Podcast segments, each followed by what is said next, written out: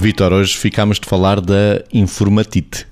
Ficámos porque se elenca com o que estávamos a, a falar ontem. Que era a controlite. Era a controlite e que está em círculo com a informatite. É? ambos processos infecciosos não forem bem geridos.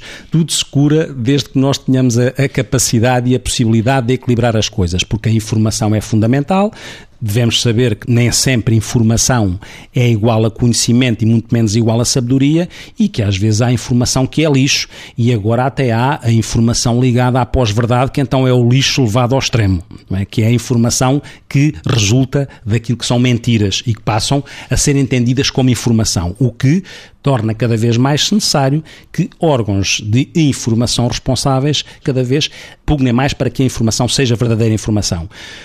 Porque há aqui um risco também.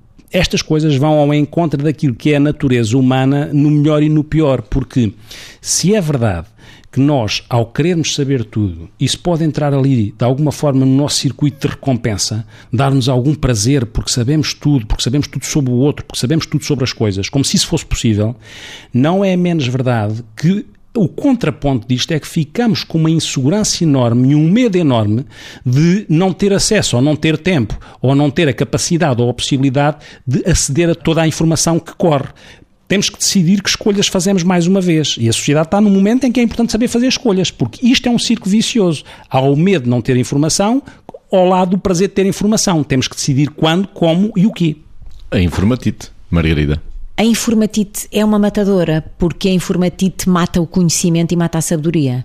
Ou seja, se nós obstinadamente andarmos à procura de informação, informação, informação, não temos tempo sequer ou seja, informação pela própria informação, só para contar os cromos que temos mais na caderneta, entre aspas, claro.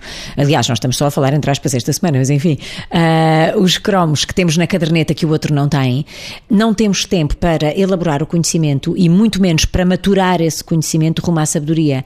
E, portanto, uh, acho que vamos construir, no fundo, um mundo que é apenas um somatório e vamos perder aqui assim a ideia de sistema, que é este enquadramento harmonioso entre as várias coisas. Portanto, considero que aquilo que é importante para nós todos, é começarmos a adquirir a humildade de não nos preocuparmos com aquilo que não sabemos, procurarmos estar atualizados, procurarmos saber bem aquilo que vamos sabendo, saber um pouco mais de algumas coisas, porque enfim, para estarmos alinhados com outros que têm, digamos, mapas mentais eh, diferentes dos nossos e podermos participar de uma forma construtiva, sei lá, em conversas, em diálogos, em, em momentos bons de partilha, para podermos maturar aquilo que sabemos rumo ao conhecimento e rumo à sabedoria, mas de facto temos que ter ter a humildade de que o tudo não existe para ninguém e a informatite é a ambição do tudo na busca de informação. Isto é um grande matador.